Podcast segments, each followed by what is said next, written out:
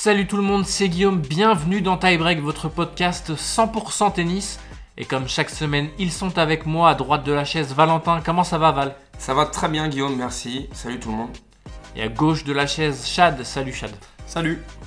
Cette semaine encore un très beau programme avec le retour de Yannick Sinner à Rotterdam, celui de Carlos Alcaraz à Buenos Aires, sans oublier le triplé d'Igaz Viatek à Doha, et bien sûr nos perfs, nos contre-perfs. Allez, tie-break, let's go Ready. Pour commencer cet épisode, messieurs, on va s'intéresser au premier 500 de la saison à Rotterdam, avec un joueur qu'on avait hâte de revoir, Yannick Sinner, qui surfe toujours sur sa dynamique de l'Open d'Australie.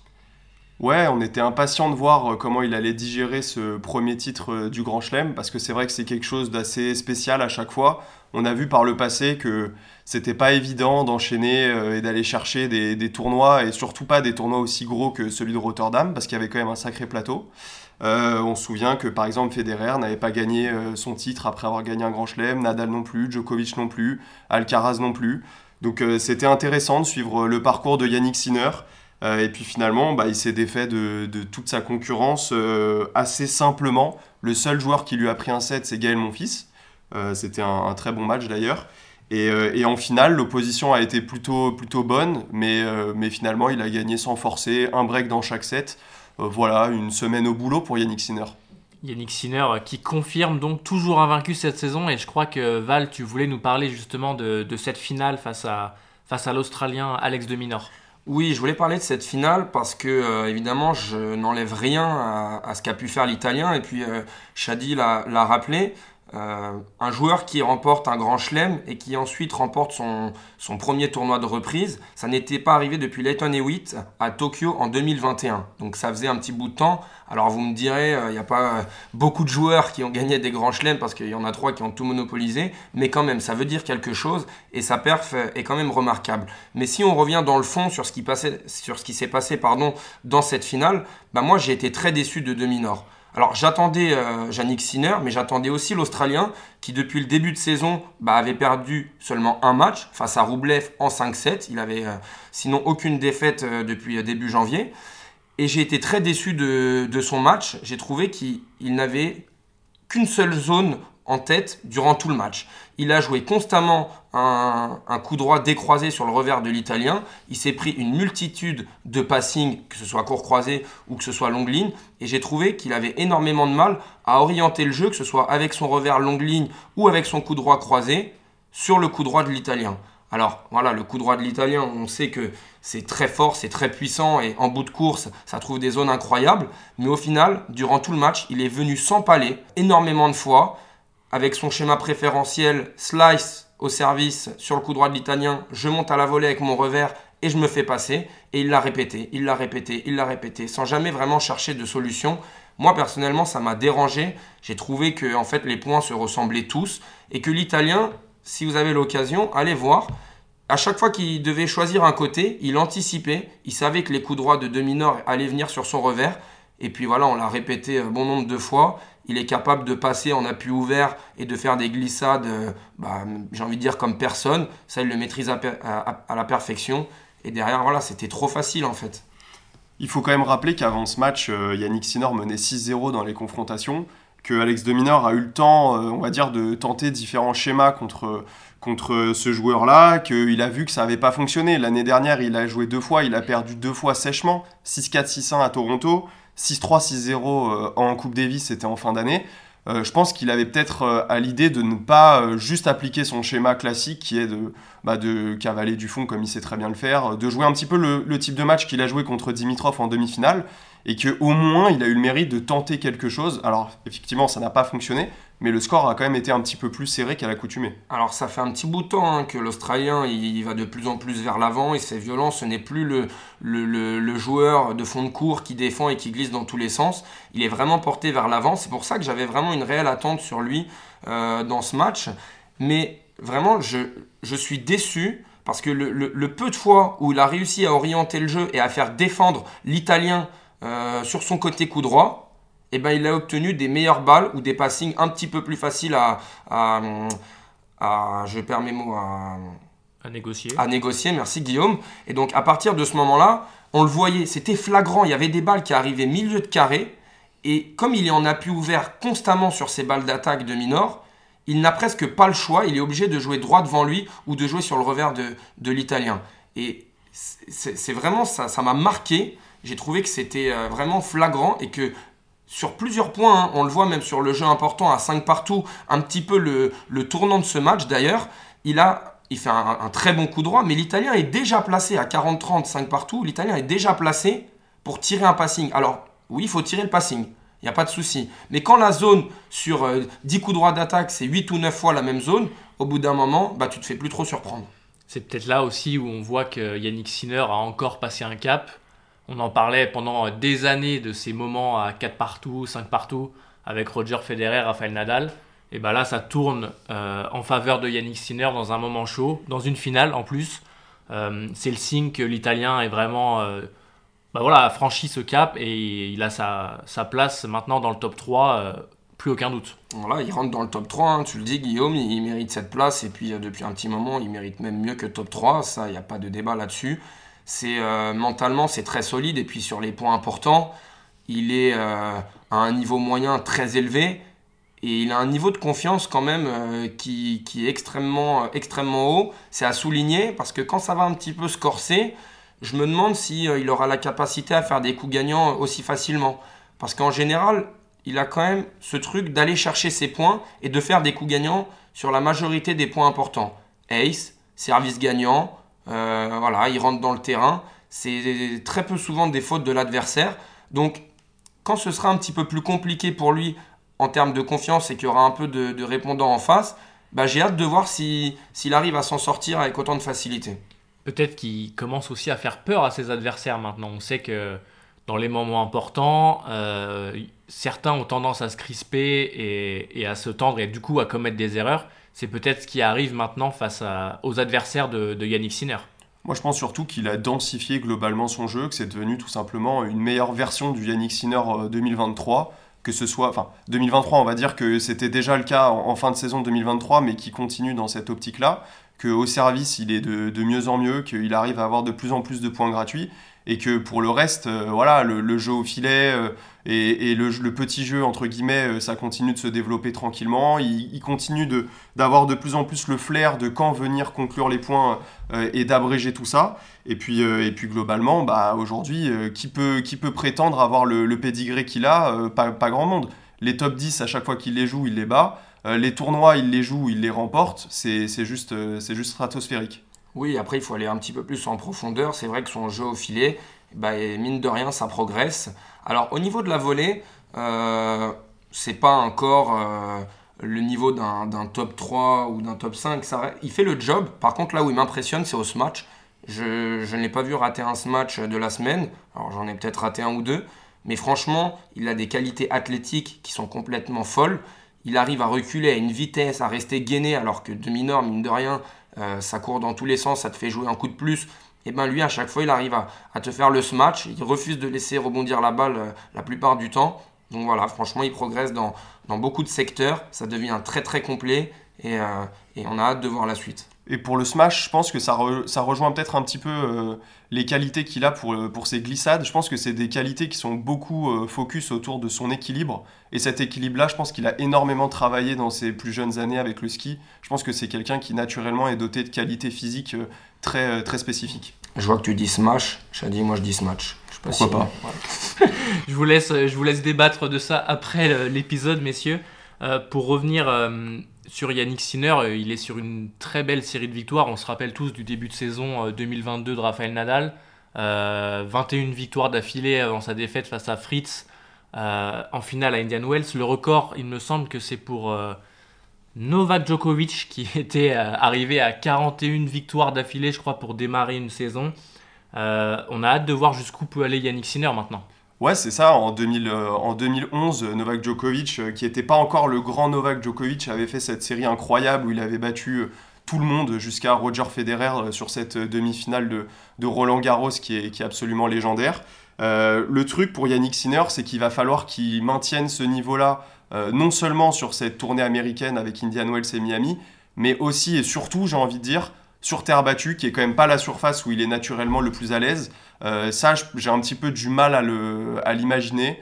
Alors euh, pourquoi pas, parce qu'il est, en pleine, euh, il est en pleine progression, donc jusqu'où ça va aller, on ne sait pas trop. Mais j'avoue que déjà, s'il remporte Indian Wells et qu'il enchaîne à Miami, on est sur quelque chose de totalement lunaire. Est-ce qu'il enchaînera sur Miami s'il remporte Indian Wells on, verra en tout cas. Pour rester sur la partie de tableau de Yannick Sinner, j'aimerais qu'on parle maintenant de Talon Griekspoor à domicile cette semaine à Rotterdam et qui a fait un, sacré tournoi. Il restait sur deux victoires en, Coupe Davis 7-6, 7-6 face à la Suisse. Là, il bat Musetti 3-6, 7-6, 7-6. Il bat Urkac 6-7, 7-6, 7-6. voilà, c'est quand même assez impressionnant. Après, il bat Vori 7-5, 7-6 le roi du tie-break, euh, le, néerlandais. J'allais le dire, Guillaume. J'allais dire le roi du tie-break. C'est quand même hallucinant. Euh, sur un match, pourquoi pas, mais quand euh, il se passe la même chose sur 2-3 matchs, c'est plus un hasard. Chez lui, franchement, ça s'est super bien passé. Alors qu'il a eu un premier tour bah, très compliqué face à Mouzetti. Mouzetti, d'ailleurs, petite parenthèse, encore très décevant. Pas de balle de match, mais à deux points du match, mine de rien. Puis voilà, Talon Grixpour, on sait que c'est un joueur qui est quand même très solide. Ça devient un top 30 assuré. C'est pour ça que je reviens quand même sur le début de saison où Arthur Cazot l'a battu en, 3-7. C'était quand même une sacrée surprise parce que quand on voit aujourd'hui ce qu'est capable de faire euh, euh, le néerlandais, bah c'est quand même une sacrée perf. Il a battu euh, Hubert qui pour moi était pas le favori parce qu'il y avait Yannick Sinner dans ce tableau, mais qui pour moi était mon favori en tout cas. Je le voyais aller au bout après sa, sa, déception de la semaine dernière. Donc franchement, très gros tournoi. Et puis voilà, une défaite bon, assez logique hein, face face à l'Italien. En tout cas, pour revenir à cet état de forme de Grixpour, euh, on peut noter que cette année, du coup, il est à 10-2 dans les tie-breaks, ce qui lui fait un ratio de 83%, c'est absolument stratosphérique.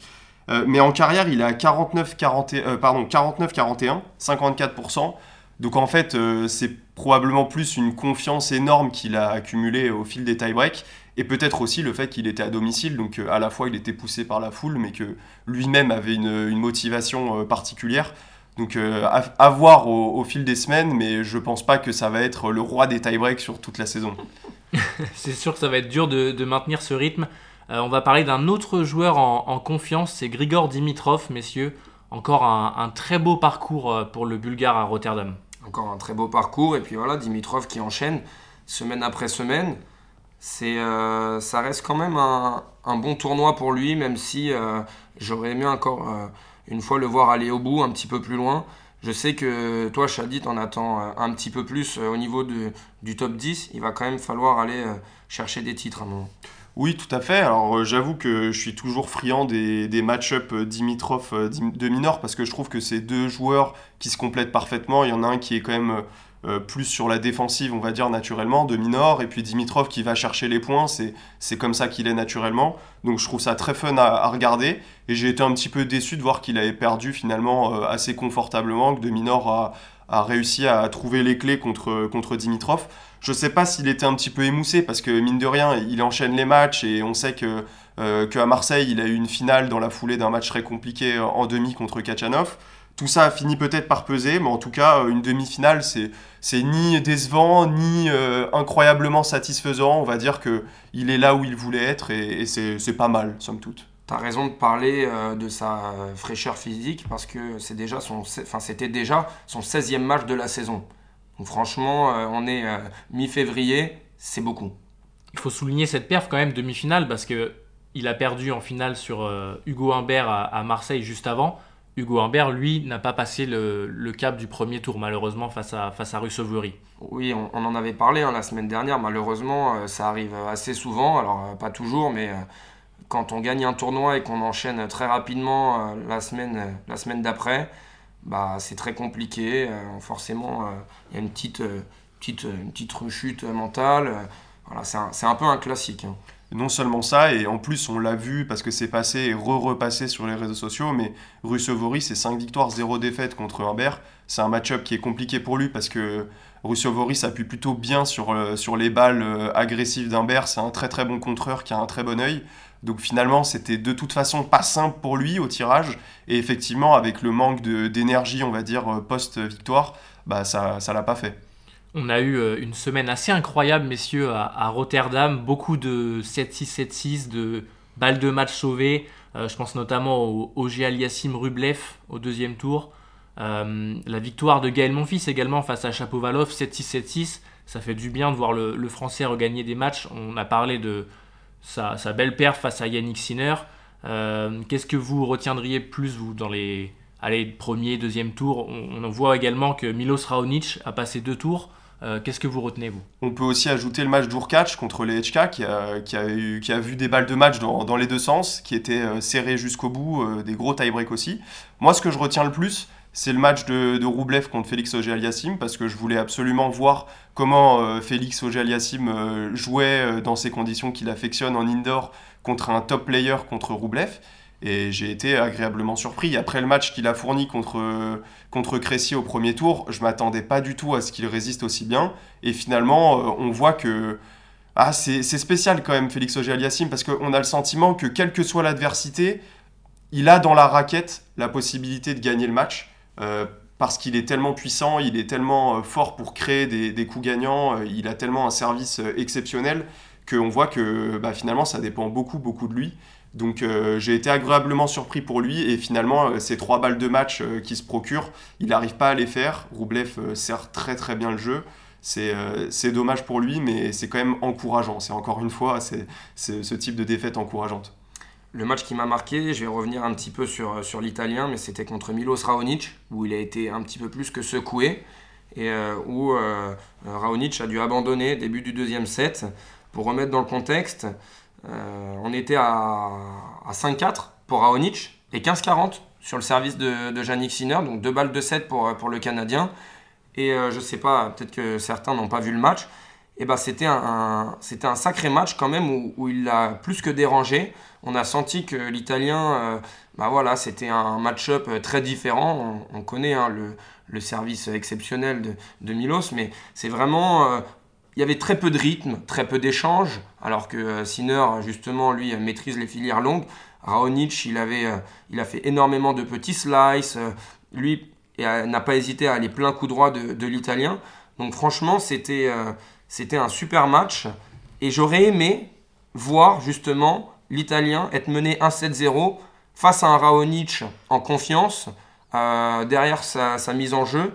Donc voilà, un petit peu déçu de, le voir abandonner, ce qui fait encore un, bon début de saison. Mais, euh, mais voilà. Pour terminer euh, sur Rotterdam, messieurs, il y a un joueur dont on n'a pas parlé, c'est Holger Rune. Euh, Chad, je vais te laisser parler du Danois. Ouais, on vient d'évoquer les matchs qui nous ont plu, les, grosses batailles qu'il y a eu dans ce tournoi. On peut aussi parler de, de Holger Rune qui est un tout petit peu décevant quand même ces temps-ci, il faut, faut, dire les termes. Alors il a encore changé de coach, il l'a annoncé publiquement.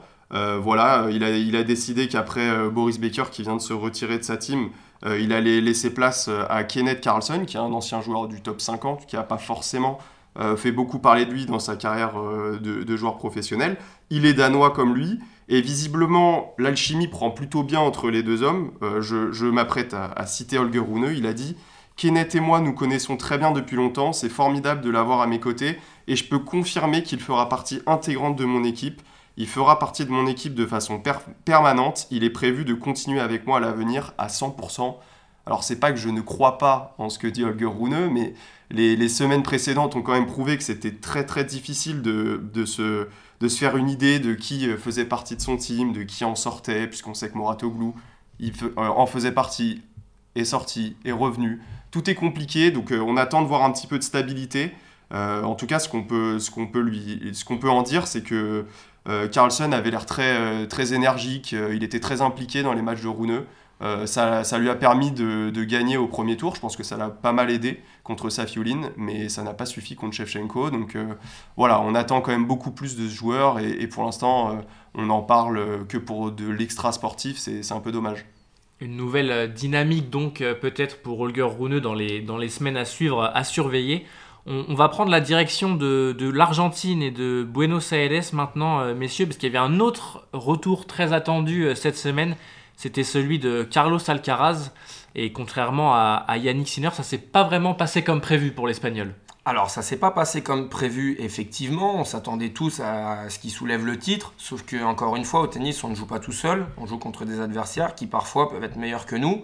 Euh, pour remettre dans le contexte, Alcaraz, c'est euh, depuis septembre 2021 le deuxième match sur terre battue où il ne remporte pas le moindre set. La dernière fois que c'était arrivé, c'était face au Hongrois Marozan à Rome en 2023, donc l'année dernière, où il avait perdu 6-3, 7-6. Et là, il a perdu 7-6, 6-3 donc contre Nicolas Jarry. Et eh ben Nicolas Jarry et Marozan, c'est un petit peu le même style de joueur. On sait qu'ils sont très agressifs et que dans un jour euh, avec, bah voilà, c'est pas la loterie, mais euh, ça, peut tourner pour eux contre n'importe qui. Pour revenir sur Nicolas Jarry, euh, j'en avais parlé en début de saison, c'est un joueur qui peut faire des dégâts. C'était un petit peu ma surprise annoncée à l'Open d'Australie. Donc c'est pas une, énorme surprise non plus de voir un Carlos Alcaraz en reprise comme ça sur terre battue perdre face à un Nicolas Jarry euh, où tout s'est bien passé pour lui. Ouais, Nicolas Jarry des grands jours. On l'a déjà vu très bien jouer, notamment sur terre battue, parce qu'avec ses longs segments, avec ses, préparations assez amples des deux côtés, il a quand même plus de temps pour faire mal. Il a, il a ce profil de jeu. Maintenant, moi, ce qui m'inquiète plus avec Alcaraz, c'est que même les deux matchs précédents, ce match-là, n'ont pas été hyper rassurants. Contre Hugo Carabelli, il se rend la tâche compliquée euh, avec ce 7-5 euh, dans le deuxième set. On sent qu'il tente beaucoup de choses. Il avait de la marge, il faut le dire, mais finalement, c'était pas si probant et il n'était pas ultra rassurant. Alors on s'est dit effectivement, voilà, euh, pas de panique, c'est un premier match sur terre battue, euh, il tente des choses, pas de souci. Le match suivant contre Vavasori, tie-break du premier set, c'est quand même pas, euh, pas ce qu'on attend de la part d'Alcaraz. et contre Jarry, moi, ce qui me dérange le plus, c'est le fait que voilà, il ne l'a breaké qu'une seule fois. À la relance, c'était très compliqué tout au long du tournoi. Et contre Jarry, ça n'a pas, l'a pas fait parce que un seul break dans le match, bah, euh, tu peux pas gagner le match dans ces conditions-là, surtout que le tie-break, Jarry le, le, survole, euh, fait exactement ce qu'il faut.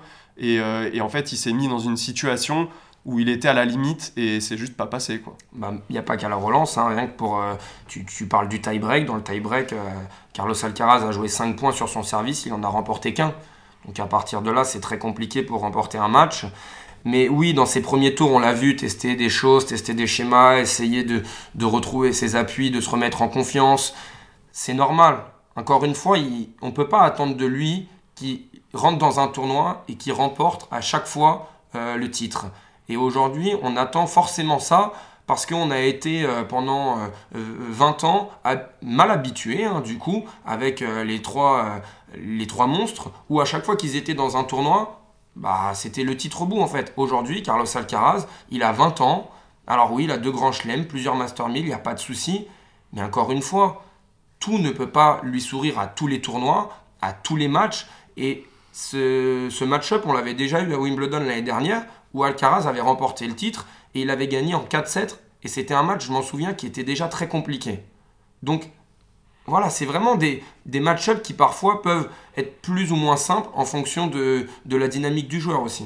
Tout à fait. Non, mais je pense qu'il n'y a pas de honte à perdre contre un Jarry qui joue euh, extrêmement bien. Maintenant, pour, euh, pour rebondir plutôt sur l'aspect euh, on l'attend trop, euh, il, faut, il faut doser avec nos attentes avec ce genre de joueur. Moi je pense surtout qu'en ce moment il est un petit peu dans l'ombre entre grand guillemets de Yannick Sinner qui lui assume à chaque fois qu'il se présente dans un tournoi et que finalement on ne peut pas appliquer des standards très différents à un joueur comme Carlos Alcaraz. Ils sont à peu près avec le même nombre de points ATP, ils ont tous les deux énormément de talent, c'est la jeunesse du tennis mondial. Euh, voilà, quand on attend Sinner et qu'il répond à Rotterdam, c'est normal aussi de se dire qu'on est un peu déçu que dans le même, euh, dans le même temps, Carlos Alcaraz ne réponde pas à Buenos Aires. Sinner, il assume ce statut depuis beaucoup moins de temps que Carlos Alcaraz, et pourtant il a deux ans de plus. Carlos Alcaraz, il assume ce statut depuis un bon bout de temps, depuis sa victoire à l'US Open contre Casper Ruud. Moi, si je devais mettre un petit bémol sur l'espagnol, ce serait que depuis un petit moment, un petit peu moins euh, récemment, forcément, vu que ses perfs sont un, peu moins probantes. Mais c'est vraiment mettre l'accent où j'ai l'impression que seuls ses matchs contre Djokovic l'intéressent. Où euh, dans sa tête, en fait, il s'est créé une rivalité contre le Serbe. Mais non, en fait, il y a d'autres adversaires. Euh, entre-temps, il y a un Italien qui, bah, qui devient plus fort que, que tous les autres sur les derniers mois. Et c'est vraiment, vraiment cette impression que j'ai de l'extérieur où il s'est mis dans, dans une bulle où on l'a vu, hein, son tournoi d'exhibition en début d'année, il le joue euh, bah, presque à fond hein, contre Novak Djokovic. Voilà, c'est vraiment, on a senti que tous les affrontements qu'ils ont eu l'année dernière, que ce soit à Wimbledon, à la tournée américaine, etc., bah, ça l'a mis peut-être euh, dans, un, dans un mood où il le dit hein, lui-même, il veut aller battre le record de Grand Chelem de Novak Djokovic. Là, on est sur des déclarations euh, assez folles, il y a une carrière à faire, il faut pas négliger les petits tournois avant, de, cibler uniquement les grands chelems en fait. Ouais, et pour rebondir là-dessus, euh, il en avait parlé à l'Open d'Australie en disant qu'il était là pour arrêter Novak Djokovic. Depuis, il s'est réexprimé sur ses ennemis, ou plutôt ses rivaux euh, sur le circuit. Et maintenant, il a décidé d'intégrer Yannick Sinner dans son discours. Euh, on sait que la rivalité entre les deux joueurs est hyper médiatisée, que, que l'ATP en a fait un petit peu leur, leur coqueluche pour les années à venir. Je pense que maintenant, cette rivalité entre Sinner et Alcaraz, il y a eu tellement de gros matchs entre eux je pense que c'est aussi quelque chose qui met au premier plan. Et effectivement, je pense que maintenant, il pense euh, à la fois à Novak Djokovic, mais aussi à Yannick Sinner. Je reviendrai, moi, euh, pour ma part, sur les déclarations de Carlos Alcaraz un peu plus tard dans cet épisode, euh, juste pour parler quand même du, vainqueur de ce tournoi de, Buenos Aires. On a parlé de Carlos Alcaraz, de Nicolas Jarry, donc le, finaliste. cette tournée sud-américaine, décidément, qui nous réserve des surprises, messieurs puisqu'après euh, Darderi à, Cordoba, c'est Facundo Diaz Acosta, euh, wildcard, invité donc euh, chez lui à, Buenos Aires, qui, l'emporte son premier trophée sur le, sur le grand circuit pour l'Argentin. Ouais, moi je trouve que c'est une énorme surprise dans le sens où ces dernières années, autant Cordoba était un tournoi où il y avait la place pour ce genre de profils qui, qui vont au bout, autant Buenos Aires, si je vous fais les noms des vainqueurs, vous allez me dire Diaz Acosta, c'est décidément une surprise. On a par exemple Alcaraz, Rude, Schwartzmann, Rude encore, Dominique Thiem, Dominique Thiem, Nadal, Nadal, Ferrer, Ferrer, des gros clients. Alors oui, il y a un petit Marco Cecchinato qui se promène par là, mais en soi, c'était un joueur qui était quand même euh, très confirmé sur terre battue. On a aussi un Alexander Dolgopolov, mais encore une fois, c'est quand même des joueurs qu'on connaît très bien. Donc euh, ça met d'autant plus de crédit à, ce titre, je trouve. Buenos Aires, c'est quand même des tableaux qui habituellement sont relevés. On a l'entrée en lice des, cadors, on peut dire, euh, comme, euh, comme Carlos Alcaraz. Et, donc pour ça, grand grand coup de chapeau à Diaz Acosta qui nous a tous, tous surpris. Il nous a tous surpris parce qu'avec Guillaume, on l'avait vu à, Roland Garros l'année dernière perdre en qualif face à Hoffner, le joueur autrichien. Et il ne nous avait pas marqué plus que ça. Voilà, C'était un bon joueur de terre battue avec une bonne patte gauche. Mais de là à dire qu'il allait remporter un tournoi sur terre battue l'année d'après, pas du tout. Et pour revenir un petit peu sur cette finale, bah en fait, il a joué parfaitement le jeu de gaucher. C'est un gaucher qui joue très bien avec les cours croisés, qui joue très bien avec les zones. Et euh, il a un petit peu euh, manœuvré comme, il le voulait. Euh, Nicolas Jarry, qui en face, lui, n'a jamais réussi à, mettre en place son jeu de, de frappeur, de cogneur. Voilà, il, a, subi les trajectoires de gaucher de l'Argentin. Franchement, c'était hyper intéressant à voir. C'est, ça paraît très facile, mais c'est diablement efficace en fait. Moi, ce que j'ai beaucoup aimé dans, cette finale, c'est cette fin de match. Il y avait une tension dans les tribunes à, à Buenos Aires. Euh, Facundo Diaz Acosta qui servait donc pour son premier titre. 6-3, donc 5-4, 40-0, tout se passe bien. Et d'un coup, ça s'enraye un peu. Il était quasiment à, à 80% de première balle sur le, sur le match. Ça a chuté. Euh, beaucoup de balles de match sauvées. Il sauve également des balles de break, il faut quand même le souligner. Il, a été très solide à, ce moment-là. Il n'a pas attendu, il a fait des coups gagnants, il est allé chercher son match. Et franchement, félicitations à lui. Félicitations, et c'est ça qui est génial aussi, euh, c'est de voir des joueurs, on en parlait avec Bagnis la semaine dernière, c'est de voir des joueurs qui eux-mêmes ne s'attendent pas forcément à être euh, à, ce moment-là du tournoi. Et euh, on peut même parler en demi-finale de Coria qui a fait un tournoi incroyable. Et c'est des matchs qui nous, voilà, j'en avais parlé la semaine dernière, qui nous rappellent que le tennis, qu'on soit quatrième série, troisième série ou joueur professionnel, bah, c'est toujours dur d'aller au bout, c'est toujours dur de, de mettre le dernier point. Et voilà, tant que c'est pas terminé, tu nous l'as dit Guillaume, tu sers pour le match, 40-0. Non, non, il reste encore un point à mettre et c'est fabuleux. Et c'est bien le plus dur d'ailleurs. En tout cas, pour finir sur Diaz Acosta, c'est euh, une semaine euh, de rêve. Euh, aucun set perdu toute la semaine. Donc ça montre que c'était vraiment incroyable pour lui cette semaine. Il est en confiance et on verra, on en parlera un peu plus tard, s'il arrive à, à, enchaîner à Rio, ça sera sûrement compliqué après toutes ces émotions. Euh, pour revenir rapidement sur Nicolas Jarry, le, finaliste, il a battu, il a, quand même bataillé. Hein. Vavrinka au deuxième tour, 7-6 au troisième. On va parler de, Stan un peu quand même parce que il a, remporté son premier tour face à Pedro Cachin au combat encore une fois. Et, et après, Nicolas Jarry qui s'est débarrassé d'Echeverry. Alors Echeverry qui a abandonné au, début du, du troisième, 4-6, 7-5, donc le deuxième set pour Jarry. Gros parcours aussi du Chilien. Oui, gros parcours du Chilien qui nous a déjà montré par le passé, comme je disais, hein, qu'il était capable sur terre d'être très très fort. Il avait gagné Genève notamment, donc euh, c'est pas tant une surprise de voir un, Jarry euh, dangereux euh, sur terre battue. dans ces conditions aussi, il avait gagné le tournoi de Santiago chez lui. donc je pense que c'est un joueur qui est habitué à cette humidité, à ces terres battues très grasses. il est dans son élément, il n'y a, pas de, a pas de problème pour lui. son match contre Stan Wawrinka, hyper frustrant pour le Suisse parce qu'il sert pour le match à 5-4. Euh, il fait un très vilain jeu.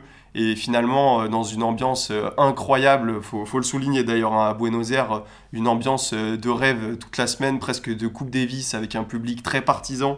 C'était hyper, hyper sympa à regarder. Vavrinka a, fini par exploser dans le tie-break du dernier set, donc, donc très dommage, très décevant. Et, et oui, Jarry a complètement a complètement euh, vécu une semaine euh, de combat euh, contre Echeverry aussi. C'était un énorme match. Echeverry qui est un client sur terre battue. donc voilà, plein de positifs à prendre pour Jarry. Et je pense que Valentin espère qu'au fil de l'année, il mette son jeu de plus en plus en place pour, pour finir proche du top 10. Tu as parlé d'Echeverry, Chad, un gros client sur terre battue. Il y en a un autre qui était censé être un, un gros client également sur terre battue, c'est Francisco Cerundolo, qui lui n'y arrive toujours pas, décidément il n'y arrive toujours pas, ça devient euh, très inquiétant. Mais sur euh, Serundolo, j'ai envie de, souligner plutôt un petit échange qu'il y a eu entre lui et Holger Rune sur, euh, sur le social X, anciennement Twitter, où Serundolo voilà, a mis un petit message en disant que voilà, c'était une petite période difficile pour lui. Et Holger Rune lui a répondu Continue à batailler, les temps vont changer, tu es un joueur brillant. Donc voilà, c'est un petit échange qui est, assez sympa. On parle souvent de Rouneux depuis le début d'année en disant que c'est pas toujours euh, tout rose. Voilà, c'est un petit, un petit message sympa de sa part à mettre en lumière quand même. Ouais, les temps sont durs non seulement pour euh, Francisco Cerundolo, mais je dirais plus globalement pour euh, les têtes d'affiche du tennis argentin. Sébastien Baez qui est quand même décevant, on l'attendait sur ce début de tournée sur terre battue, surtout chez lui on peut dire qu'il est, plutôt, euh, est plutôt absent. Et puis Diego Schwartzmann qui a mis le même type de message sur X le même jour. Donc le même jour, on a eu Diego Schwartzmann et Serundolo qui ont, euh, qui ont euh, sorti un message pour dire qu'ils étaient dans le dur et qu'il fallait, il fallait continuer de travailler tout simplement. Sébastien Baez, qui est d'ailleurs toi un joueur que, que tu apprécies, Shadi, on en avait déjà parlé plusieurs fois. Et, et, là on voit que, alors sans tirer de conclusion, mais Arrivé à un moment, je pense que les joueurs euh, d'une certaine taille, tout va devenir beaucoup plus compliqué parce qu'il y a une dimension physique qui s'est installée dans le tennis moderne qui est vraiment pas à négliger. Baez, oui, euh, ça reste euh, franchement monstrueux sur terre battue. En fait, quand tu n'as jamais un point facile, bah, sur une carrière entière, c'est pour ça que je souligne ce qu'a fait Diego Schwartzmann. C'est vraiment une des plus belles carrières que j'ai pu voir. Parce qu'aujourd'hui, si tu fais pas minimum 1m85, euh, et pour pas dire plus, euh, tu as du mal à exister. On l'a bien vu à l'Open d'Australie où Baez a pris 3 euh, fessées en 3-7 contre Sinner. On a vraiment eu ce sentiment que finalement Sinner faisait littéralement tout mieux. Et que oui, le différentiel de taille et le différentiel de puissance naturelle était un frein évident. Donc évidemment qu'il a ce frein-là. Après, sa taille lui permet d'avoir ce centre de gravité, ses qualités de déplacement qui sur terre battue valent un petit peu plus cher que sur les autres surfaces. Donc euh, j'espère pour lui qu'il finira par trouver les solutions. Il y a beaucoup de confiance aussi dans, l'équation. Euh, je ne suis pas plus inquiet que ça pour euh, Sébastien Baez, mais les temps sont durs. Je ne suis pas plus inquiet que ça. Et puis il a aussi remporté un tournoi sur dur hein, l'année dernière. Donc ça veut dire qu'il n'est pas bon uniquement sur terre battue, mais c'est vraiment une vision plus globale. Pas pour le cibler seulement lui, mais pour dire que voilà, aujourd'hui, les qualités que demande ce sport sont vachement précises. Pour terminer, euh, messieurs, sur ce, sur ce tournoi, on va parler d'Arthur Fils, euh, qui lui faisait ses, débuts sur cette euh, tournée sud-américaine. une défaite donc face au, au Serbe Dusan Lajovic au premier tour. J'aimerais commencer du coup par un petit, allez, un, petit coup de gueule. Ça aurait pu être peut-être une, contre-perf, parce que j'ai vu énormément de, messages voilà, surcotés, tocard, tu perds face à un vétéran un peu partout sur les réseaux. Euh, voilà, il faut pas oublier qu'Arthur Fils a 19 ans, 36e euh, joueur mondial, c'est déjà monstrueux. Il est en plein apprentissage et c'est pas du tout honteux que de perdre face à Dusan Lajovic sur terre battue. Euh, je vais vous laisser enchaîner là-dessus, messieurs, mais voilà, c'est Arthur Fils continue son apprentissage et on a hâte de le voir atteindre les sommets prochainement, on espère. Ouais, pas de panique, parce que déjà, en faisant ce choix d'aller sur terre battue, je pense qu'il savait lui-même qu'il se mettait dans la galère et que c'est ce qu'il attendait, des matchs compliqués, euh, des matchs très physiques où il allait puiser. Donc euh, je pense pas qu'il soit surpris de pas aller chercher un titre. Euh, et puis surtout, pas de panique, parce qu'il a le temps. Il y a encore Rio, je pense, qui est l'échéance qu'il attendait le plus en 500.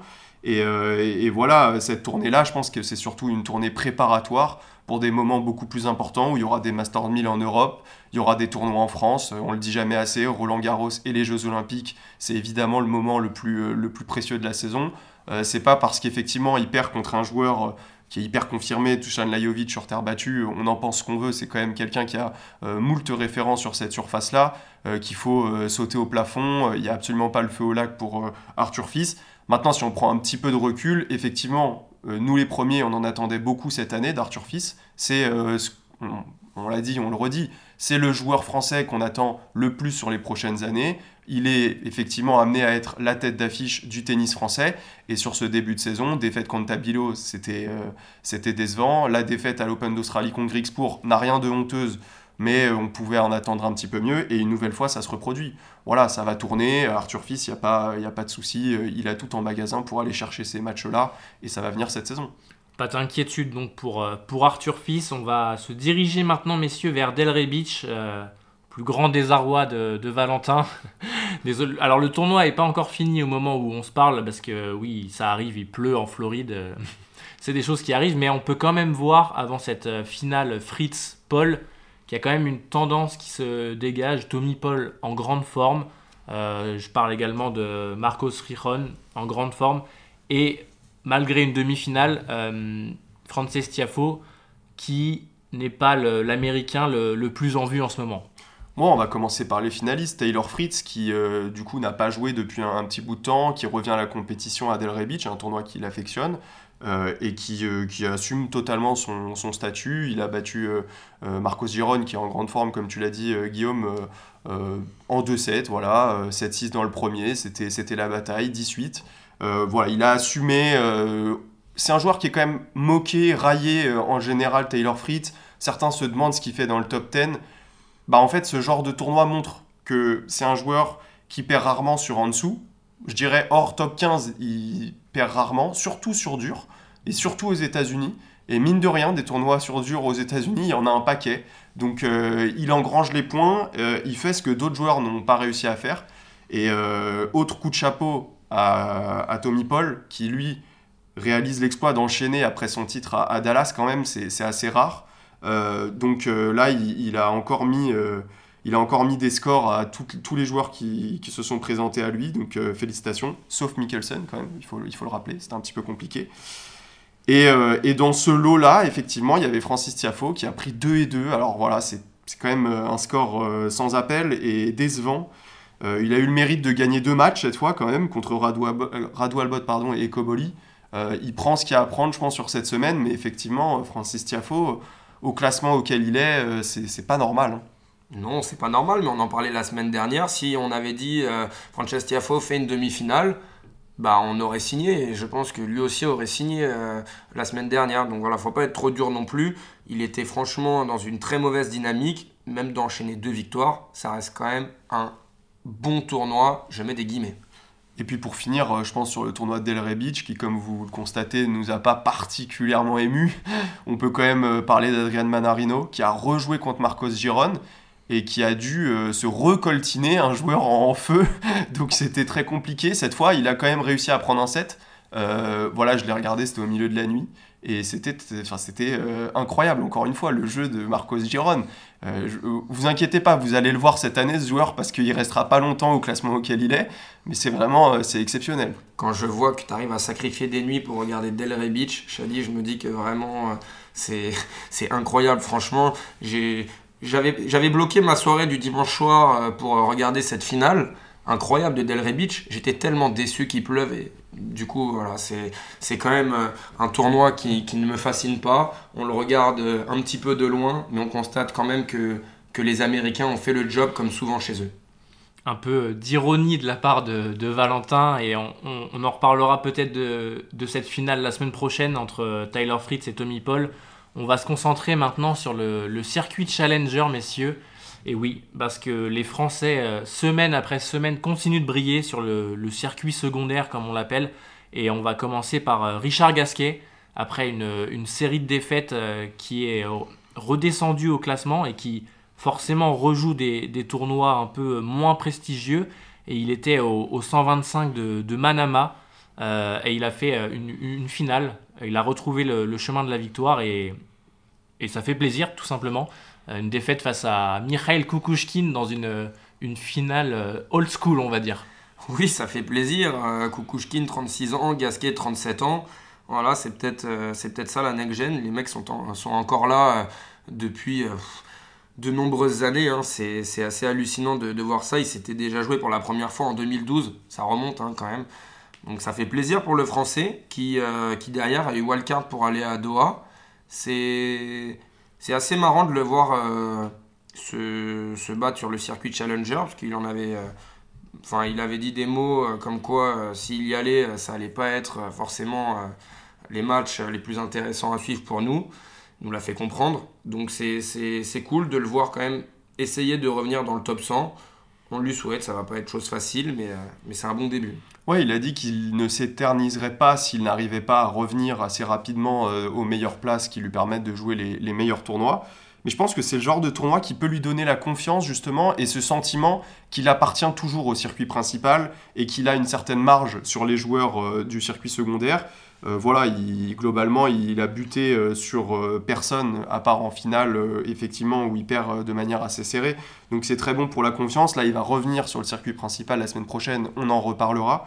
Mais c'est une semaine très positive pour Richard Gasquet. Alors malheureusement, ça rapporte pas tant de points que ça, et ça lui permettra pas de remonter beaucoup au classement. Mais pour la confiance, je pense que c'est très précieux. Un autre joueur en, en confiance, c'est Matteo Martino, le français, 25 ans.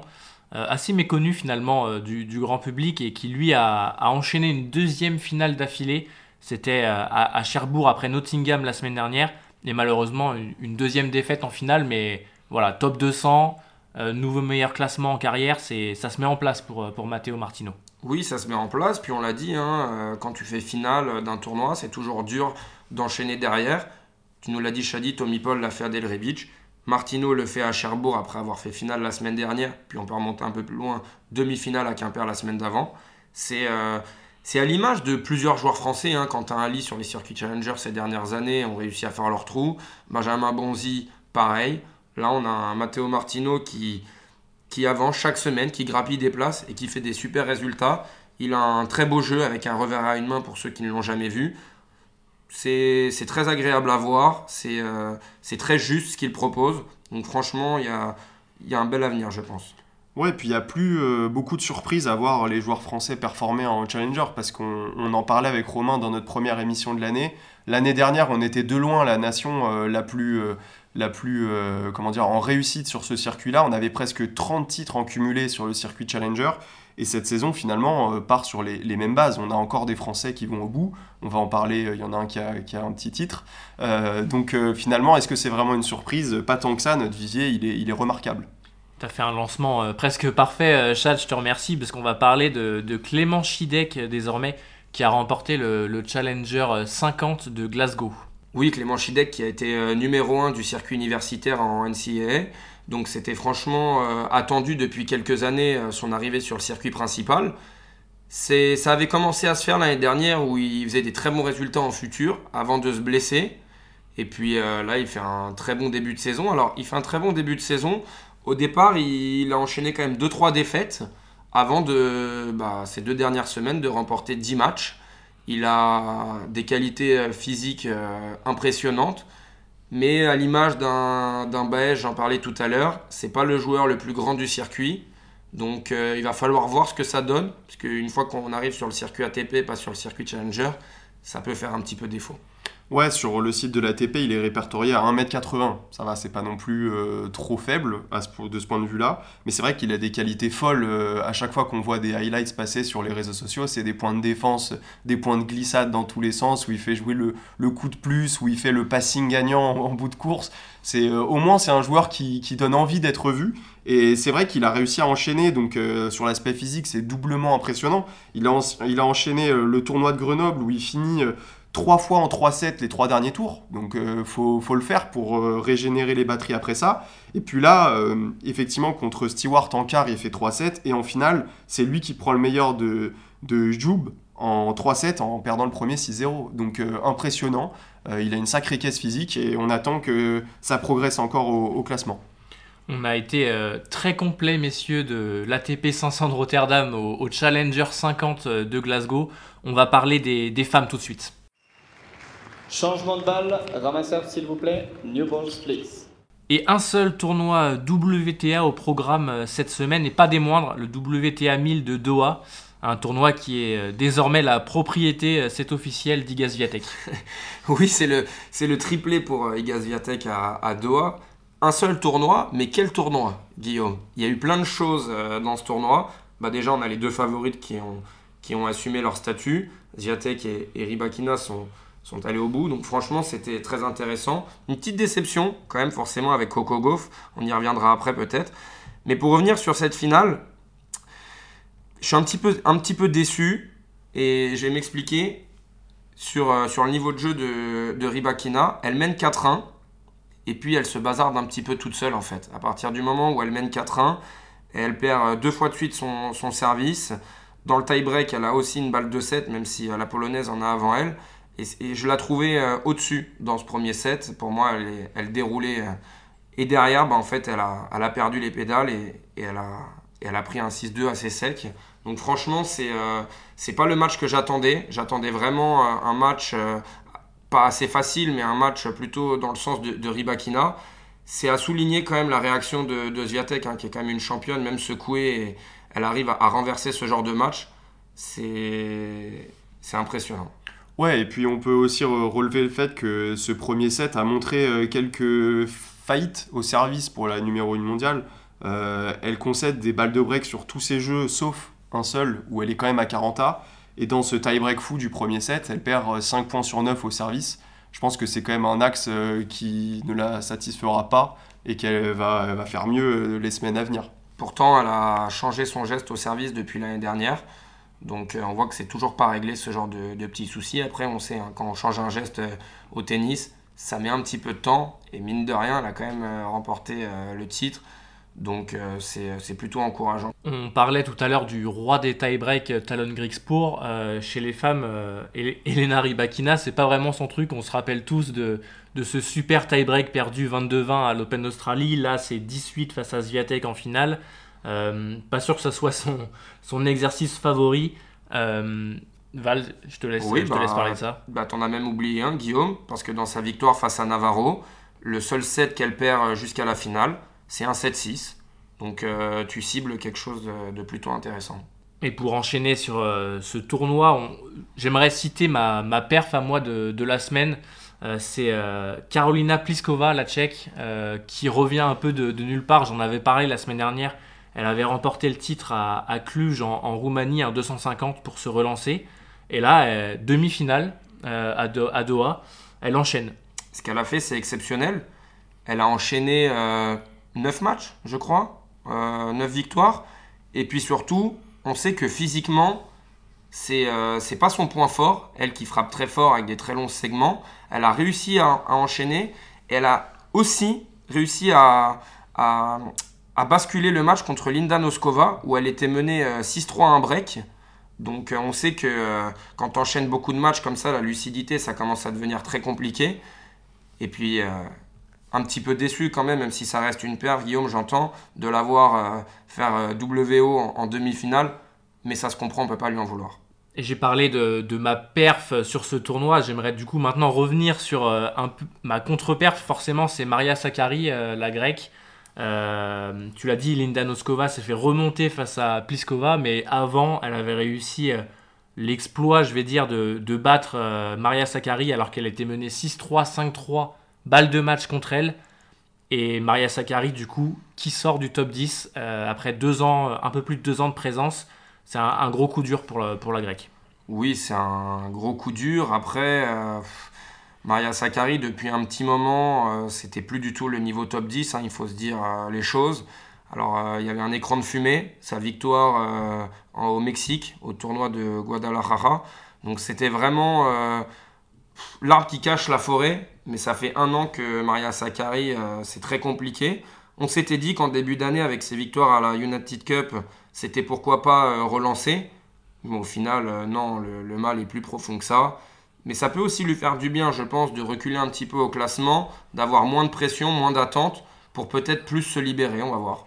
Et la grecque qui a d'ailleurs annoncé qu'elle changeait d'entraîneur à, l'issue de, cette défaite, donc euh, à voir euh, les changements euh, qu'elle pourra apporter à son jeu. Et aussi, on sait que l'aspect mental est très important chez elle. On attend le, rebond de la grecque, on attend également le, rebond de Caroline Garcia, qui elle s'est inclinée face à Naomi Osaka dans le, remake, on va dire la revanche de ce premier tour de, l'Open d'Australie. Oui, je crois que semaine après semaine, euh, on va devoir se répéter avec Caroline Garcia jusqu'à ce qu'on ait un réveil de sa part. C'est très compliqué, en plus elle a fait des petites déclarations cette semaine, euh, comme quoi elle en avait un petit peu marre d'entendre des choses euh, sur elle. On n'est absolument pas là pour critiquer gratuitement, que ce soit elle ou d'autres joueurs ou d'autres joueuses. On essaie juste de constater ce qui se passe pour les uns et les autres. Et forcer du coup de constater que Caroline Garcia, bah, ça va pas du tout en fait. C'est euh, c'est plus que bancal ce qu'elle nous propose. Son jeu, il n'est pas du tout en place. Alors oui, elle nous dit que quand tout va bien, tout va bien. Bah oui, merci Caroline, mais en fait, euh, ton jeu, il est tellement à risque que ça a été bien pendant une petite période et qu'on est en droit de se poser des questions euh, depuis parce que les résultats, ils sont pas du tout probants en fait. Oui, il n'y a pas encore de meilleurs résultats qu'un deuxième tour cette saison. C'était à l'Open d'Australie. Et euh, effectivement, on en parlera, mais il va falloir attendre encore euh, au moins une semaine avant de la voir euh, faire mieux que ça. Et d'ailleurs, on, voit que Caroline Garcia ne, fait pas mieux que ça, puisque c'est à nouveau une défaite au, premier tour à Dubaï. Alors, on parlera plus longuement de ce tournoi la semaine prochaine, avec le retour notamment de, Sabalenka, la, la, grande gagnante de l'Open d'Australie, un tournoi encore ultra relevé, et déjà plus de françaises euh, on peut le dire déjà parce que ça s'est passé euh, ce dimanche. Trois défaites au premier tour. Alors, euh, Clara Burel avait passé les qualifs. Elle s'incline face à Sloane Stephens en 3-7. Bon, rien d'alarmant. Mais en revanche, pour Gracheva et pour donc Caroline Garcia, là, c'est beaucoup plus inquiétant. Pour Clara Burel, rien d'inquiétant, mais j'ai même envie d'être très positif à son égard. De passer les qualifications d'un tournoi comme ça, c'est quand même très encourageant et de perdre euh, contre Stephens, il n'y a rien de, très surprenant. Elle prend un set. Franchement, moi, je suis très content euh, sur la continuité de ce que peut faire Clara Burel. Mais voilà, euh, Gracheva, c'est un petit peu le même style que Caroline Garcia en moins forte. Et Caroline Garcia qui perd contre une wildcard américaine. Voilà, on vient de le dire, hein, c'est très compliqué, on va, on va pas se répéter. On va laisser du temps. Peut-être que euh, la tournée euh, qui arrivera sur terre battue lui fera du bien aussi, peut-être d'avoir un petit peu plus de temps. On sait que voilà, euh, quand il y a un peu plus de temps, peut-être qu'elle va pouvoir temporiser un peu plus son jeu, essayer de varier, ça va laisser plus de temps pour monter au filet. On verra. J'essaye vraiment d'être le plus positif possible, même si en ce moment c'est pas forcément évident. On a fait le, tour du coup de ces deux WTA 1000 euh, Doha et Dubaï qui ne fait que, que commencer. On a hâte de voir euh, ce que ça va donner entre Zviatek, Sabalenka, Ribakina et, et toutes ces joueuses. Le retour de, de Goff également. Euh, on, va tout, on va se projeter maintenant sur, sur Rio. Time. Et donc après Cordoba et Buenos Aires, direction le, le Brésil pour la tournée sud-américaine avec Rio ATP 500 le deuxième euh, de la saison. Et euh, une nouvelle fois, Carlos Alcaraz euh, très attendu. Oui, on prend les mêmes et on recommence. Carlos Alcaraz en haut, Cameron Norrie en bas. Le tableau est, similaire en ce qui concerne les têtes de série. Cette fois, Carlos Alcaraz va affronter Thiago Montero, un joueur qu'on n'a plus vu sur le grand circuit depuis un, petit bout de temps. On connaît ses qualités, il est très dangereux sur terre battue, il a un sacré coup droit très, euh, très vif, euh, une balle lourde un jeu de gaucher, ça peut être un premier tour piège pour Carlos Alcaraz. Ça peut être un, match piège et, on sait que chez lui, Montero, bah, ça peut se transcender. L'année dernière, on avait, on avait vu le match, hein, je m'en souviens, il avait joué contre Nori, c'était assez intéressant. Voilà, après, on met les formes, hein, mais on attend d'un Carlos Alcaraz une réaction assez rapide, avec un tableau assez ouvert franchement, ça serait euh, pour le coup assez décevant cette fois de ne pas le voir aller au bout. On avait également vu son match contre Dominique Thiem à Rio, euh, où il avait fini par gagner au, tie-break du dernier set. Donc, quand même, euh, un client, quelqu'un qui a, qui a un certain vécu sur le, circuit. Et je pense que tout naturellement, on va s'intéresser à Arthur Fils, qui pour nous est un des joueurs les plus intéressants du, tableau, tête de série numéro 6, qui joue contre la wildcard brésilienne Fonseca. Euh, un joueur très talentueux euh, dont on n'a pas encore vu euh, la palette sur le circuit principal, mais qui a déjà fait beaucoup parler de lui en junior. Donc on, a, on a eu écho de, son potentiel. bon, normalement, Arthur Fils, c'est quand même à sa portée. Alors, oui, sur le papier, c'est quand même à sa portée. Après, Fonseca, l'année dernière, à Roland, j'ai pu le voir en junior, c'est quand même un sacré caractère en plus de, son niveau euh, tennis qui est, incroyable, on a quand même là un joueur qui est capable de se transcender, ça se ressent très clairement depuis les tribunes. Et je me dis que là, chez lui, à Rio, ça n'a rien d'un tour facile en fait. Là, on est sur un, match plus que piège où Arthur Fils n'a pas de confiance. Euh, le jeune Brésilien, il n'aura rien à perdre. Et puis, c'est même pas il n'aura rien à perdre, c'est que c'est un joueur qui joue très bien en fait. Un joueur qui joue très bien, chez lui, wildcard, dans cette ambiance, moi, je, je, ne suis pas tout à fait sûr. Ouais, ça sent la night session, euh, le public déchaîné derrière lui. Et c'est vrai que Rio est un tournoi où plusieurs joueurs ont montré euh, pour la première fois leur talent. On pense à Alcaraz à l'époque quand il était très très jeune. Je me souviens aussi de Casper Ruud qui avait fait ses premiers gros résultats à Rio. Euh, qui sait, peut-être que Fonseca fera ses premiers gros résultats chez lui à Rio. Bon, on espère quand même qu'il attendra un petit peu. ça nous arrangerait en tant que Français. Euh, et puis euh, pour, euh, pour d'autres premiers tours alléchants, il y a celui entre Diaz Acosta dont on a largement parlé et Stan Wawrinka. là, le différentiel de confiance est total. Bon, on va espérer que pour Wawrinka, ce soit la fraîcheur qui prime. quoi. Après, Wawrinka a, a, quand même gagné un match la semaine dernière. Il a perdu 7-6 au troisième sur le finaliste Jarry. Il y avait quand même des, des bons signaux, mais euh, quand on regarde ce match-up, il tombe sur Diaz Acosta en pleine confiance, un gaucher, un pur jeu de terrien. Euh, est-ce que ça va pas gêner euh, Stan Wawrinka? Non, ça ne va pas gêner Stan Wawrinka. Et surtout, Diaz Acosta vient de remporter un, tournoi sur le circuit ATP. Et je reprends ma théorie. Quand on gagne un, un tournoi sur le circuit ATP, c'est pas toujours facile derrière. Et je pense que lui, vu que c'est son premier, la décompression peut se faire. Je suis assez confiant pour le Suisse. Oui, surtout qu'on connaît la rivalité entre les Brésiliens et les Argentins. Déjà que Vavrinka est très supporté en général à ce stade de sa carrière, je pense que là, il va pouvoir compter sur l'intégralité du public. Euh, il y a un autre premier tour, euh, messieurs, dont j'aimerais parler, c'est celui de Corentin Moutet face à Sébastien Baez. Euh, Corentin Moutet qui a remporté ses deux premiers matchs de la saison en qualif et qui donc va défier Sébastien Baez au premier tour. Oui, il a battu euh, deux très bons joueurs de terre battue. Alors, il a profité de l'abandon euh, d'Hugo Carabelli. Et derrière, il a battu un joueur brésilien qui est un joueur confirmé du circuit Challenger. Donc, franchement, ça, ça fait plaisir pour lui. C'est un, un, beau match, en tout cas. Sébastien Baez, euh, Corentin Moutet. Il va y avoir des beaux points. C'est, je pense, peut-être le, sur le papier, un des plus beaux premiers tours. Ouais, mais pas le match-up rêvé pour, pour Corentin Moutet. Je pense que son jeu, tout en touché, aura du aura ouais, fort à faire, hein, parce que Sébastien Baez, euh, pour se déplacer, aller sur les courses vers l'avant, euh, c'est pas le pas le dernier venu.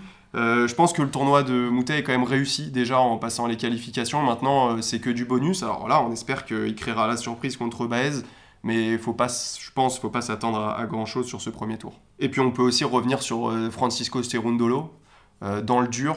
Là, il a quand même une occasion en or de briller contre un compatriote. 119e euh, mondial. Je pense que s'il gagne pas euh, ce premier tour euh, à Rio, ça va être compliqué d'aller chercher des victoires à Indian Wells ou Miami euh, par la suite. Attention, c'est un joueur qui passe quand même euh, deux tours en qualif. C'est jamais simple de, jouer un, joueur qui sort des qualifs. Hein. donc c'est pas forcément euh, le meilleur tirage pour Serundolo. Donc si je récapitule, les wildcards c'est pas facile, faut se méfier. les sorties de qualif, attention, ils sont en rythme. Tout à fait. De toute façon, sur la tournée sud-américaine, il faut se méfier de tout le monde. Il n'y a rien de facile, messieurs, et on va nous aussi, du coup, serrer le jeu, parce que rien n'est facile euh, dans, dans cet épisode et dans cette émission. Et on passe au, tie-break tout de suite. Six games tie-break. Both players receive an additional challenge. Et le tie-break, donc, vous le savez, chaque semaine, on revient euh, sur euh, la semaine passée, on donne nos perfs et nos contre-perfs. Et je vais commencer tout de suite avec ma, ma contre-perf. Ça sera cette déclat de Carlos Alcaraz euh, qui, euh, qui dit, je cite, le calendrier est trop exigeant, il joue avec la santé des joueurs. Euh, voilà, je voulais juste répondre en, citant toutes les exhibitions auxquelles a participé ou va participer l'Espagnol cette année. Ça avait commencé en décembre à Riyad face à Djokovic. très bientôt, début mars, le Netflix Slam face à Nadal. Le Six Kings Slam à Riyad encore. La Lever Cup et une dernière exhibition prévue au Mexique euh, fin novembre, je crois. Euh, voilà, il faut quand même euh, tempérer. C'est lui qui décide de jouer. En plus, souvent, il les joue à fond. Donc forcément, physiquement, bah, peut-être qu'à un moment après, ça pioche. Mais je pense que ces déclarations sont un peu limites quand même. En fait, je ne comprends pas, ce n'est pas le seul, hein, mais où ils veulent en venir sur le calendrier est trop chargé. Parce qu'au final, en fait, ça, c'est des choix de leur part de se rajouter des temps de trajet, euh, des matchs. Euh, voilà, c'est encore euh, beaucoup de boulot avec, avec la presse. C'est assez étrange de voir ça de plus en plus. Et après, est-ce qu'on peut vraiment leur en vouloir vu les sommes qu'ils qui peuvent prendre en allant à ces exhibitions? Encore une fois, c'est je ne pense pas en fait. Et c'est, je trouve, un discours qui est assez dangereux parce que ça donne du grain à moudre à certaines personnes qui voudraient raccourcir les formats. Alors est-ce qu'après on va pas dire à Carlos Alcaraz, ok, c'est trop exigeant, bah tu sais quoi, euh, il y aura plus de cinquième set, euh, on va faire que du format 3-7. Et je pense que malgré tout, euh, ce serait pas quelqu'un de très, euh, de très euh, heureux de ce genre de nouvelles parce que c'est un passionné de tennis. Mm. voilà, on a déjà eu les super tie-break au lieu de 7 à rallonge en fin de match. Je pense pas que ce soit quelqu'un qui soit heureux de, ce genre de, de réforme-là. Donc attention, ça peut, ça peut avoir des conséquences qu'il qui n'a pas forcément imaginées. Surtout que pour terminer, l'ATP exige la présence des joueurs sur certains tournois, notamment les Masters 1000 à part Monte Carlo. Mais sinon, euh, voilà, Carlos Alcaraz, il n'est pas obligé d'aller à, Buenos Aires jouer en 250, comme il n'est pas obligé de jouer une exhibition. Après, c'est les joueurs qui choisissent, donc il faut quand même y aller mollo sur ce genre de déclaration. Euh, et je vais me calmer et je vais laisser Chad euh, enchaîner sur sa contre-perf. Très bien, je prends le relais. moi, ma contre-performance de, la semaine, c'est cette révélation sur la Moratoglu Tennis Academy. Euh, donc c'est des propos qui ont été, euh, qui ont été euh, dits par Maria Sarapopa, qui était à, l'époque une jeune joueuse de cette académie. Elle avait 12 ans quand elle, y était. Et maintenant, donc, elle a 18 ans et elle a dit que elle a joué donc à, cette académie et qu'il il était commun de voir des joueurs avoir des recours à des, à des, substances. On leur proposait effectivement des, des, substances. Donc elle ne les a pas nommées, elle n'a pas été très précise, mais on, comprend et on lit entre les lignes euh, ce que ça veut dire. C'est quand même euh, des révélations euh, lourdes en signification. voilà. Ah, je pense qu'une enquête se doit d'être menée sur, sur ce genre de, propos. c'est inquiétant. Il faut aussi rappeler qu'elle a dit ça en parlant des jeunes joueurs et des jeunes joueuses parce qu'il n'y avait pas de contrôle antidopage avant 17 ans. Donc, euh, une nouvelle fois, c'est vrai que ça, ça, jette un peu un froid quand même. Euh, après, est-ce qu'il ne faut pas aussi se méfier euh, de, cette déclaration, sachant que cette joueuse est roumaine et que ça intervient pile au moment du procès Simona Alep oui, on verra. De toute façon, ça, c'est, il va y avoir une enquête, hein. comme tu l'as dit, Shadi. C'est un peu un terrain glissant, mais, mais tu as bien fait d'en parler. Et moi, je vais aller sur un autre euh, terrain glissant, c'est euh, la disparition euh, du revers à une main. C'est ma contre-perf de cette semaine, mais je pourrais aller encore un petit peu plus loin. C'est l'uniformisation pardon, du tennis hein, qui se met en place.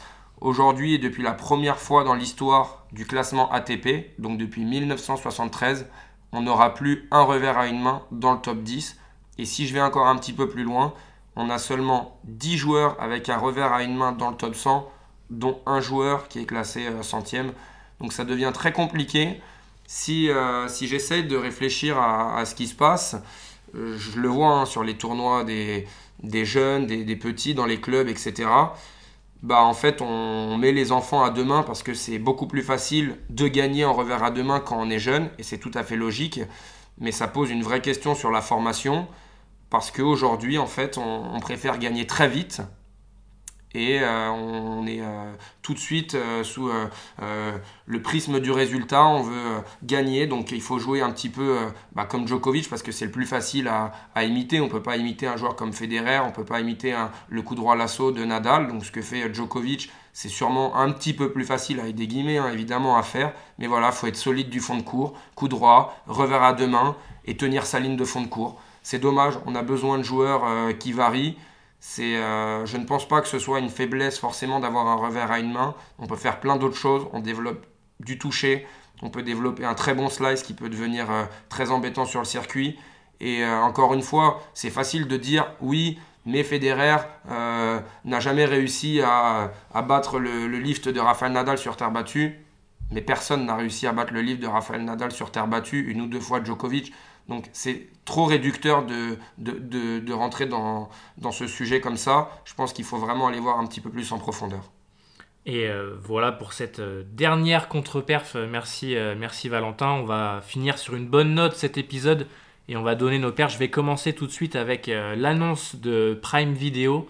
de ce documentaire sur les derniers jours de la carrière de Roger Federer, donc jusqu'à ce, ce dernier double disputé avec Rafael Nadal à, la Lever Cup.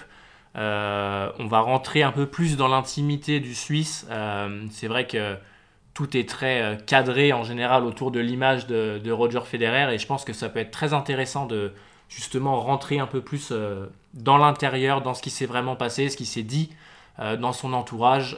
j'ai hâte, j'ai hâte de voir ça. Pour ma part, c'est cette interview qu'a donné Nadal. Alors Nadal s'entraîne en ce moment euh, à son académie et il a été euh, hyper transparent face aux questions des, journalistes de la Sexta. Il a abordé euh, plein de sujets comme le, sujet du GOAT. Vous avez forcément vu cette déclaration passée où où il a avoué que pour lui, il était euh, derrière Novak Djokovic, que c'était euh, le joueur ultime, qu'il considérait que physiquement, il était euh, au-dessus de la mêlée. Il a aussi parlé de la parité en termes de, salaire entre la WTA et l'ATP. séquence assez animée d'ailleurs avec la journaliste qui était une femme. Il a aussi parlé de ses liens avec l'Arabie Saoudite, de Mbappé au Real Madrid, bref, d'un petit peu tout. Donc si vous avez la chance de parler espagnol, allez la voir, c'est assez marrant. Guillaume, tu as parlé de, Prime qui allait faire un documentaire sur, euh, sur Federer. Ma, perf de cette semaine, c'est aussi une autre annonce, mais cette fois sur euh, France Télé, qui euh, va pouvoir diffuser en clair le Master 1000 de Monte Carlo. Alors, tout ne sera pas, tout le tournoi ne sera pas sur France Télé, sur notre télé directement, mais en tout cas, on aura sûrement je l'espère, le dernier carré en clair, et au moins on aura ce tournoi sur une chaîne gratuite en tout cas. Et euh, quand on voit du tennis en clair, on ne peut que se réjouir. On en a parlé, c'est vrai, les, semaines précédentes. On parlait de la popularisation de ce sport et de le diffuser au, plus grand nombre. Ça, ça en fait partie, donc c'est vrai que c'est une très bonne nouvelle. C'est la fin de cet épisode. Messieurs, un grand merci à vous de, de nous avoir écoutés. Si le podcast vous plaît, n'hésitez pas à nous rejoindre sur nos réseaux sociaux X, Instagram, Facebook et TikTok à partager ce podcast, à nous mettre 5 étoiles si vous êtes sur Spotify ou Apple Podcast. Si vous avez des suggestions ou des commentaires, on sera là pour échanger avec vous. Merci beaucoup Valentin, merci beaucoup Chad, et on se retrouve très vite pour un nouvel épisode de Tie Break. Ciao Salut Salut